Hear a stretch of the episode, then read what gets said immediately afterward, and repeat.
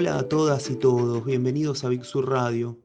Mi nombre es Federico Gori y hoy tengo el enorme placer de entrevistar a Marcelo Vera, autor de la novela Solo, publicada por esa hermosa editorial llamada La Pollera. Solo es una novela que aborda la temática de la pérdida de una manera descarnada. Su protagonista se queda viudo en lo mejor del amor. Su mundo se parte y nosotros presenciamos ese derrumbe. La novela arranca así. Clara murió. Me lo informa telefónicamente un policía anónimo mientras miro sopa de ganso tumbado en la cama, masticando los restos de comida que habíamos cenado juntos la noche anterior. Puedo sentir los hilos cortándose sobre mi cabeza. La breve sensación de incredulidad se desvanece rápidamente. Murmuro algunas palabras vacías que se desesperan en el aire. Clara está muerta y afuera no para de llover. Hola Marcelo, muchas gracias por venir. Cuando leí la novela por primera vez me dije, este tipo se quedó viudo en serio. Contanos, ¿por qué elegiste escribir sobre la pérdida? Hola Federico, muchas gracias por invitarme a charlar sobre la novela. A ver, eh, la temática del, duelo, de, de, la pérdida, del vacío, siempre estuvo presente en, en casi todo lo que hago. Y en este caso lo que me interesaba era abordarlo desde un lugar eh, muy, muy específico de un personaje que, que no está interesado en, en, lo más mínimo en, en, cumplir cierto, podríamos decir, mandato social establecido eh, acerca de seguir adelante con la vida después de un duelo. Eh, el personaje de Solo mm, no solo no, se interesa por seguir adelante, sino que eh, su único principio rector es eh, mantener, mantener, los recuerdos de su pareja muerta vivos, inalterables, convertirse en una especie de cruzado, de guardián de esos, de esos recuerdos, de esa memoria, pero no le interesa nada en el mundo que no sea eso. Eh, este tipo está completamente cerrado a seguir adelante. No, existe esa posibilidad. De hecho, los personajes con los que se va cruzando a lo largo de la novela mm, eh, son retratados casi como extras en su, en, su, en su trato. No hay, no hay nombres, ese fue también un gran desafío. El único nombre que atraviesa la novela es el, único nombre posible para el protagonista, que es su mujer muerta, que es Clara. Y, de hecho la novela surge con, con la idea de, la primera frase, de la, frase que da, que da inicio, que es Clara murió. Es una frase que me aparece mientras estoy caminando un día, me da vueltas en la cabeza y a la noche me pongo a escribir y empiezo a, pensar eso, ¿Qué, ¿qué, pasa? ¿Qué pasa? Clara murió y ahora qué pasa? y, así surge la novela. El borramiento de todo nombre, de todo lo que no sea el nombre Clara, es, es apabullante. Eh, otra cosa que pasa con la novela es que no sabes dónde sucede. O sea, puede estar situada en un lugar que podría ser Buenos Aires, Barcelona, Rosario o Santiago de Chile. Em, ese borramiento también del espacio, de lo impersonal. Eh, es, muy interesante. Otra cosa que me pasó cuando leí tu novela es que eh, me atrajo el contrapunto que tiene con el nadador en el mar secreto. Creo que son dos maneras distintas de abordar la pérdida, eh, dos maneras que podrían estar hermanadas y en determinado trayecto del camino, una, el nadador decide ir hacia la catarsis y en el caso de Solo es como la explosión de la literatura eh, hecha, hecha duelo. Eh, me enteré que fuiste librero. Eh, ¿Qué lecturas te influenciaron como escritor y también pensando en solo? Es cierto, todo lo que no sea Clara y el universo de Clara está borrado, desdibujado, y también está desdibujado el, el, contenedor geográfico de la novela. no hay un lugar reconocible. Sin embargo, pasó algo muy particular, eh, que es que cada persona que lee solo la hace propia, hace, hace propia algún duelo, alguna pérdida, alguna falta y, algún lugar que lo marcó desde, desde esa falta. Así que me, siento muy conmovido cuando alguien me cuenta eh, que en cada pasaje de la novela se encontró en algún lugar específico. Es, llamativo, es sorprendente, me sigue sorprendiendo. Em, respecto a, la comparación que se da de manera bastante común con, eh, el nadador en el mar secreto, eh, mi interés era generar un, duelo que no tuviese que ver con una, con una relación sanguínea. No quería que fuese un hijo, no quería que fuese un hermano, no quería que fuese un padre. Eh, tenía que ser alguien elegido, pero no tenía que existir una relación sanguínea en ese duelo.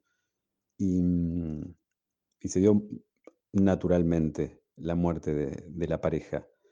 Eh, me interesaba e, e, esa, esa relación escogida, no sanguínea.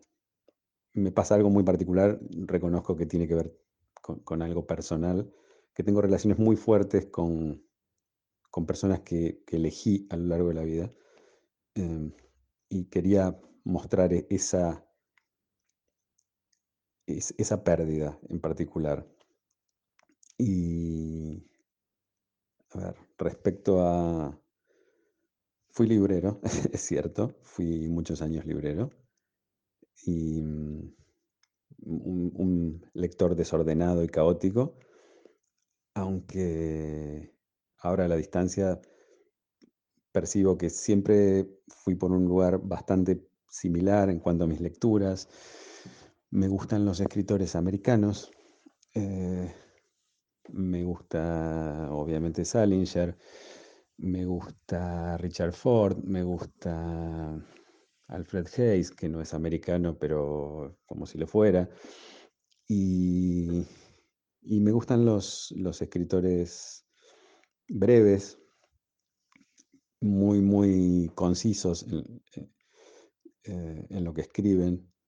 Y mi intención era que, esta novela en particular fuese una novela perfectamente breve y que funcionase como un pequeño mecanismo de relojería donde nada eh, sobrase. No quería que sobrara nada, quería que sea perfectamente equilibrada. Lo de la influencia de los escritores norteamericanos se nota. Eh, el tono de la composición de las frases es un golpe detrás de otro. Pensaba mientras decías lo del duelo, eh, que cada lector lo toma como propio, y me hizo acordar un poema de Fabio Morábito que se llama Sollozos. En ese poema Morábito dice que llega, siempre llega tarde a los entierros, cuando la gente ya dejó de llorar, y con su llegada todos vuelven a llorar de vuelta. Y ese llanto eh, en verdad no es por el muerto de turno, sino es un llanto que le regalan eh, a los muertos del autor. Solo hace pensar en los muertos propios, en la angustiante posibilidad de la muerte de la persona amada. Eh, toca todas las teclas correctas sin caer en clichés ni lugares comunes. A veces decís, ¿cómo puedo estar disfrutando esto que es tan terrible? Quería preguntarte, ¿por qué elegiste la pollera? Es muy interesante que menciones eso de Moravito. Sí, es un texto que siempre tengo presente. Eh, acá hubo una búsqueda cuasi pugilística de, tirar piñas todo el tiempo para mantener la tensión y que, fueran, y que fueran los golpes correctos en, el lugar, en los lugares correctos. Eh, no, podían, no podía haber golpes al vacío. Por eso también quería lograr una novela lo más breve y compacta posible.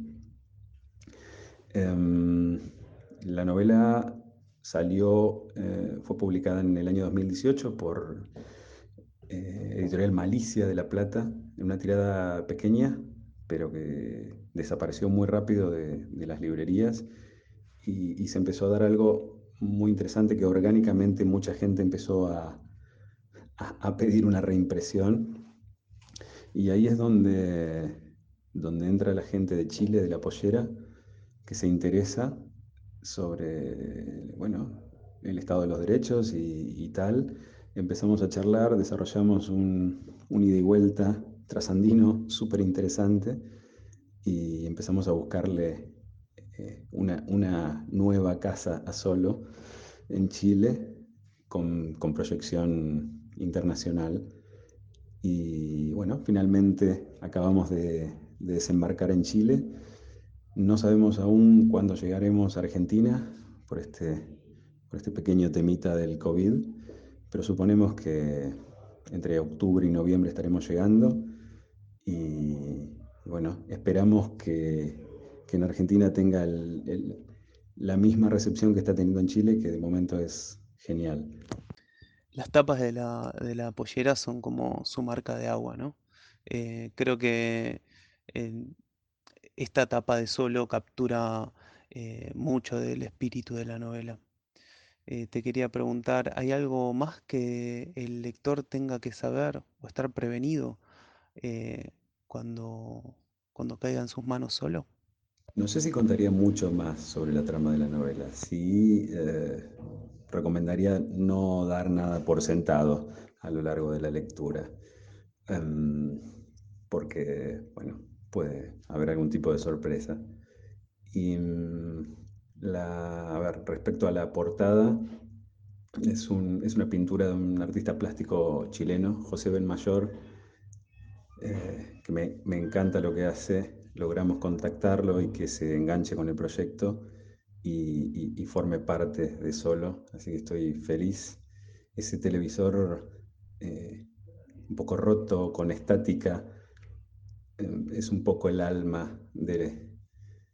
representa bastante de lo que le pasa al protagonista de la novela. Es, es una imagen que, que me interesaba tener en portada y por suerte logramos conseguirla. Así que estoy muy, muy contento con, con el cuidado y el mimo de la, de la pollera. ¿Y estos tiempos pandémicos cómo se te están dando para la escritura? Sí, en estos, en estos meses de cuarentena terminé un, un pequeño proyecto de poesía eh, bastante hermanado con, con la temática de solo y digamos que sigo buscando y buceando en las, en las formas del, del duelo y de la soledad. Y mm, comencé una novela que se está tornando bastante extensa, así que veremos cómo sale eso. Por ahora no sé, no sé muy bien hacia dónde va, pero pero me está resultando muy, muy interesante descubrirlo. Bueno, estaremos pendientes también de esa lectura. Eh, Marcelo, te quiero dar las gracias por haber estado acá. Muchas gracias, Fede, por esta invitación para charlar sobre la novela. Te mando un abrazo grande y un saludo a todos los seguidores de Big Sur Radio. Ese fue Marcelo Vera, autor de Solo, una novela que para mí es la novela de la pérdida. Muchas gracias a todas y a todos por estar escuchando del otro lado. Que la lectura los acompañe.